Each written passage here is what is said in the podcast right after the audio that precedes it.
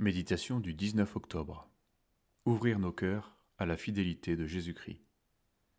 Lire Osée chapitre 7, verset 2.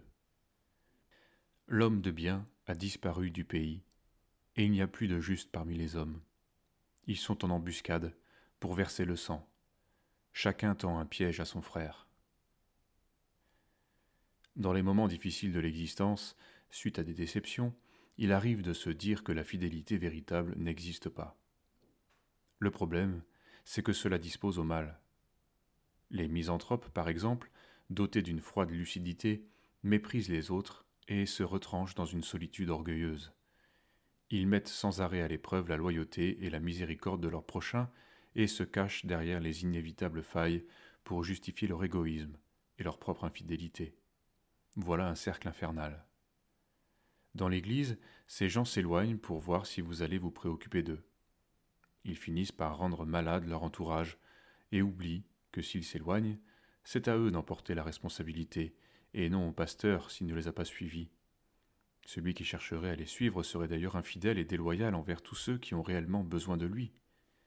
Le Seigneur cherche celui qui se perd, pas celui qui s'éloigne. La question de la fidélité se pose d'abord pour soi-même.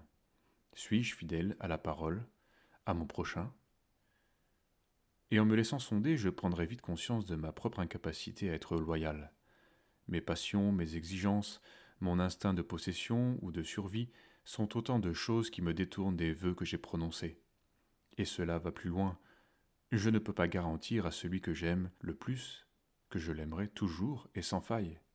Je suis inconstant par nature, à même de vouloir, mais non pas de pouvoir. L'exemple de Pierre devrait nous le rappeler chaque jour. C'est à cet effet que les croyants mettaient un coq sur le clocher de leur église. Mais alors, que faire? Nous pouvons connaître un véritable désespoir. Il est nécessaire pour que nous connaissions la véritable espérance. Si nous sommes infidèles, il demeure fidèle, car il ne peut se renier lui-même. 2 Timothée 2, verset 1. Ne demeurons pas dans le jugement en prétextant que nous n'avons pas rencontré d'hommes loyaux ni de vraie piété, et que cela ne vaut donc même pas la peine d'essayer. Ce serait renier le Père des miséricordes, qui a payé en son Fils le prix de notre rachat. Ouvrons au contraire notre cœur au Seigneur, reconnaissant que Jésus-Christ a été l'homme fidèle jusqu'au bout. Vivant de lui, le suivant dans l'obéissance au Saint-Esprit, vivons de sa fidélité. Elle demeurera en nous.